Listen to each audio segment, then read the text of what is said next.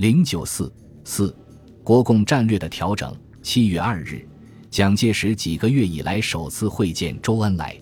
周提出，在全面停战的同时，一面谈判军事问题，一面恢复政协综合小组会谈判政治问题。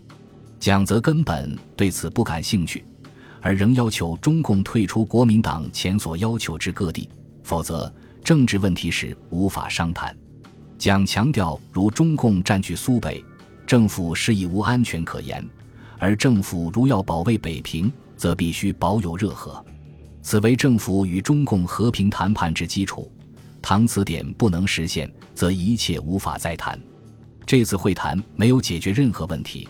而这也是国共双方最高层次之间最后一次实质性会谈了。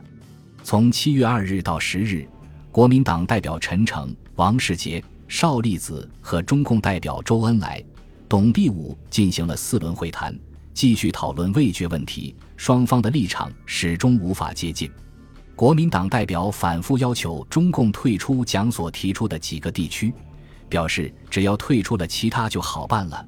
希望中共了解政府的困难，他们承认在地方政权问题上，他们改变了政协的程序，但理由是政府已在东北问题上对中共做了让步，承认了中共在黑龙江、新安和嫩江省的地位。周恩来只同意可考虑苏北减少驻军，但坚持不交出地方行政是中共的基本立场。他对国民党态度的判断是：如我方同意他们的要求。便不放弃谈判，如我方不同意或不满足他们的要求，军事动作便会扩大。就在谈判期间，国民政府四日宣布将于十一月十二日召开国大。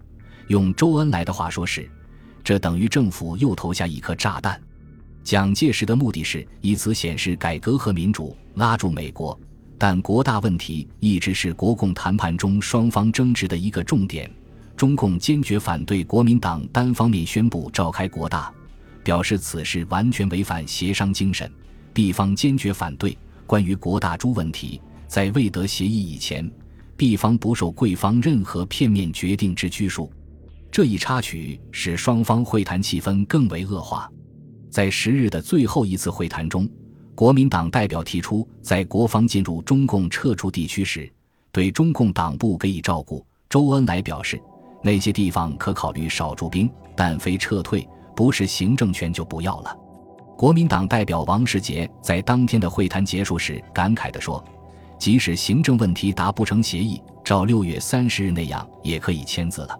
如果我不是国民党，我一定签字了。”然而，他个人的感慨终究代替不了国民党决策层的决定。此次会谈之后，国共高层代表接触暂告终止。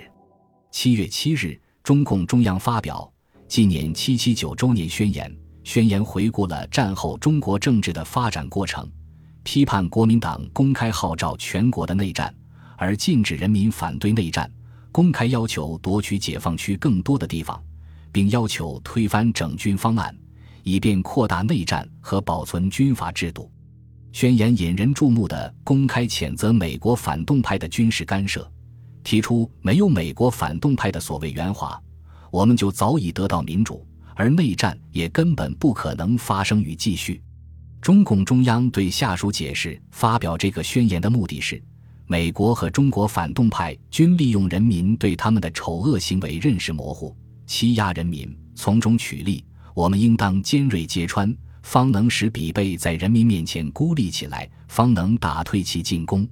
这个宣言无疑表明，中共战后政策的改变已经公开化，基本放弃了战后一度采取的中立美国的政策，而将美国视为国民党的支持者，以反美及民族独立的口号作为动员群众的手段。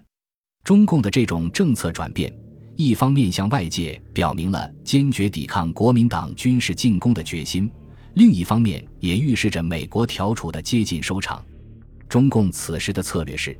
对马歇尔不要公开说他好，也不要公开说他不好，在谈判中仍需经过他来缓和局面。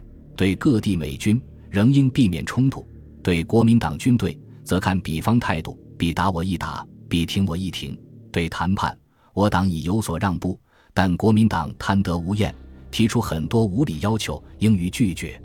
国民党方面已经做好了战争准备。